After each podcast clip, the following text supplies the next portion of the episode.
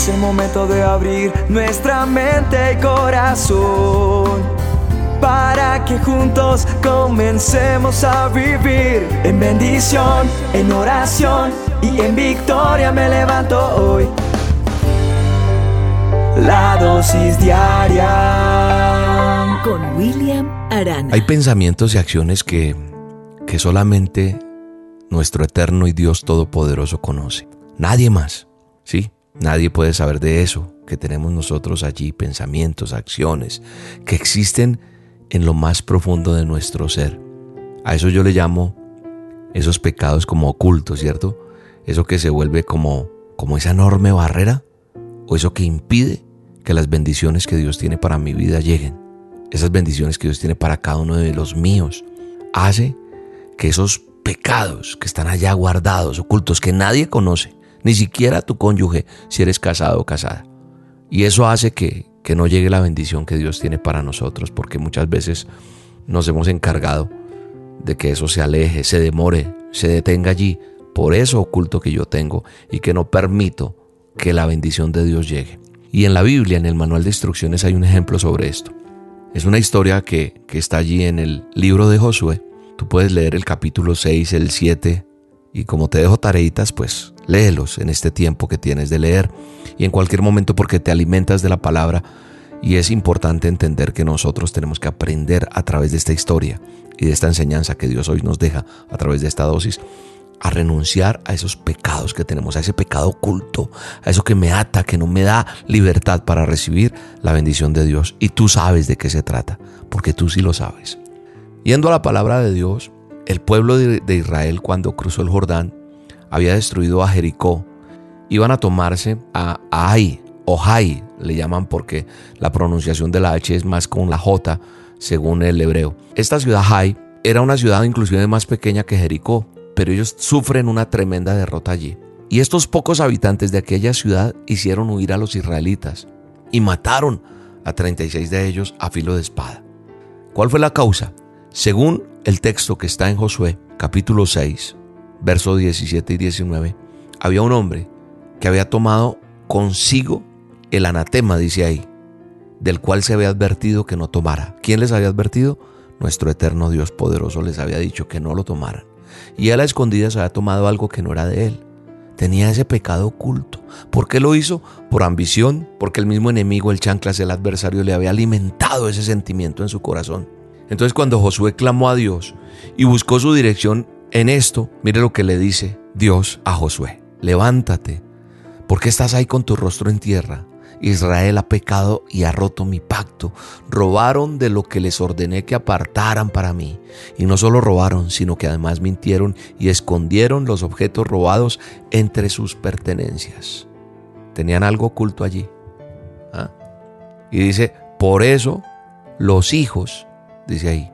Por esa razón, los israelitas huyen derrotados de sus enemigos. Por eso las consecuencias, en otras palabras. Por eso han sido derrotados. Por eso están mal.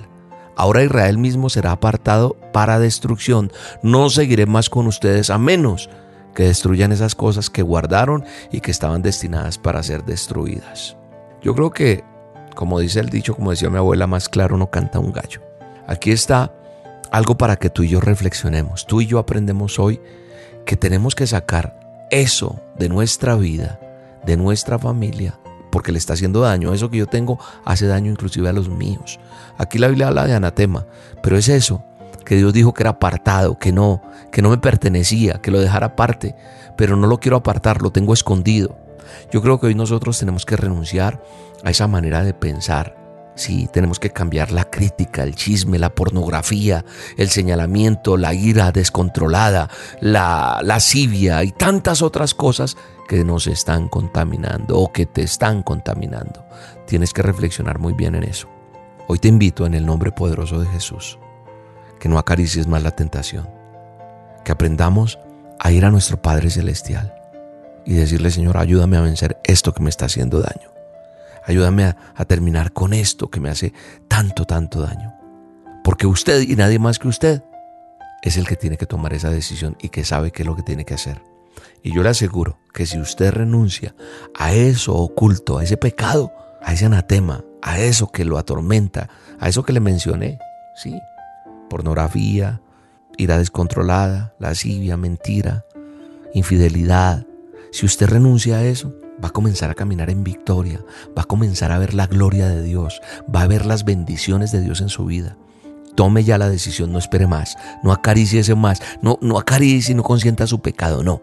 Eso que solo usted y Dios saben, porque Dios quiere llevarlo o llevarla a ese nuevo nivel, al nivel de vencer en Cristo Jesús. El propósito de nuestro Señor Jesucristo es que usted y yo le conozcamos, que lo recibamos en nuestro corazón, que nos arrepintamos de nuestros pecados. Así que hoy en el nombre poderoso de Jesús, declaro que eres un vencedor y que no estás vencido. Declaro que, que renuncias a todo eso para que tu vida sea de victoria. Yo oro por ti todos los días, a pesar de que no te conozca, yo oro por ti porque oro por cada persona que reciba esta dosis. Y si tú la estás recibiendo, oré para que recibieras esta dosis, porque Dios tiene un plan y un propósito contigo. Así que en el nombre poderoso, que es sobre todo nombre, levántate y resplandece, porque ha llegado tu tiempo. En el nombre de Cristo Jesús. Gracias Dios por estas dosis, gracias por esta palabra y bendigo a la persona que la está escuchando. Te mando un abrazo y te bendigo en este día.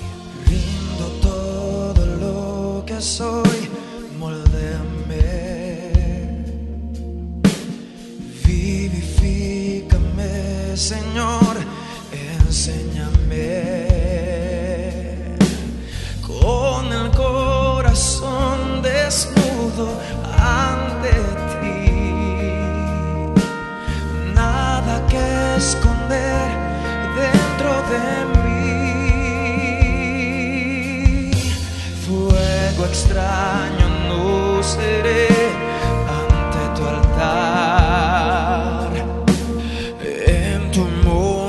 Santo quiero